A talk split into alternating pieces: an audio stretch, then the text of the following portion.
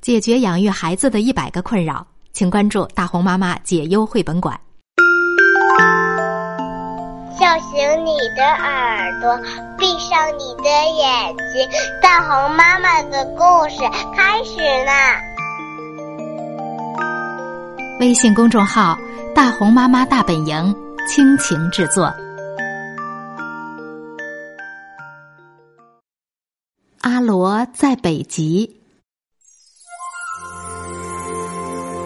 现在是圣诞前夜，阿罗必须在圣诞老人到来之前找到一棵圣诞树，所以他戴着温暖的羊毛帽子和连指手套，拿着彩色笔，伴着月亮，朝着北边的树林出发了。阿罗望着北斗七星，确信是朝着北方前进的。真是太好了，这是一个繁星满天的夜晚。阿罗不停的打着冷战，这样的天气出去做个雪人还不错。暴风雪比他想象的还要恶劣，连雪人看起来都不太高兴。阿罗给雪人围上了一条围巾。令人高兴的是，暴风雪慢慢的小了。雪停了，厚厚的雪覆盖着大地，埋没了所有的东西。看到周围的景色，阿罗觉得自己可能已经到了北极。但阿罗在心里嘀咕：“这儿真的是北极吗？”因为他知道，圣诞老人的工作间就在北极，而在这里，阿罗除了雪。什么都没看到。然而，阿罗爬上一个像房子那样大的雪堆之后，觉得这儿的确非常像北极。那真的就是一所房子，它真的是在北极，就站在圣诞老人工作间的房顶上。房檐上的雪很光滑，阿罗肯定圣诞老人就在里面。他被大雪困在里面了，而现在已经是圣诞前夜了。为什么圣诞老人不能从烟囱里出来呢？阿罗有点激动的问。不过他很快就意识到这是一个愚蠢的问题。圣诞老人当然可以从烟囱里出来了。问题是，圣诞老人的雪橇装满了玩具。从这条路出不来，于是他马上行动起来。他告诉圣诞老人，用不着把雪橇带出来，不用担心，一切交给他来办。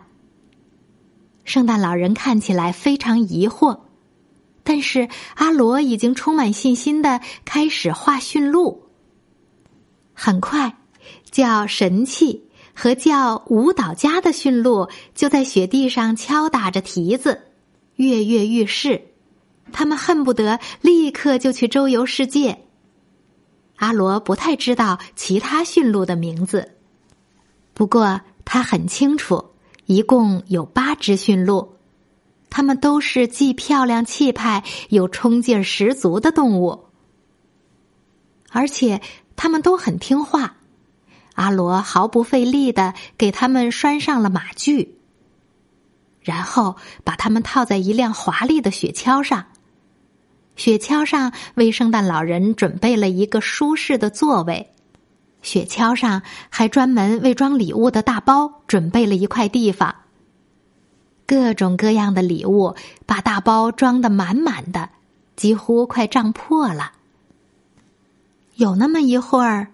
阿罗忍不住想留心看看哪个是给他的礼物，但是没有时间了。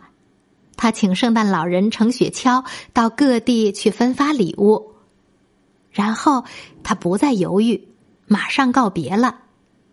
他当然也希望跟圣诞老人一起驾车，但他还得去找一棵圣诞树呢。他不得不把那棵圣诞树带回家。并且在圣诞老人到达之前装饰好它。他四处寻找一棵圣诞树，但是只能看到那弯弯的月亮。他在想，要是把月亮作为一个装饰品挂到圣诞树上，看起来会怎么样呢？月亮在树上看起来很不错，树在月亮下看起来也很不错。这正是他所希望找到的树。现在剩下的问题就是怎么把它带回家。他必须矗立在他的房间里，在壁炉和宽大的软椅中间。很幸运。这棵树跟房间配合的完美无缺。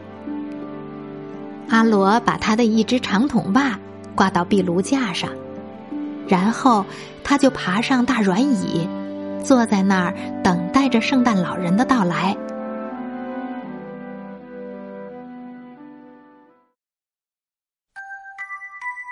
大红妈妈解忧绘本馆在喜马拉雅已经上线了，大红妈妈和各位专家一起。解决家长养育孩子当中遇到的一百个困扰，如果感兴趣的话，欢迎您搜索“大红妈妈解忧绘本馆”。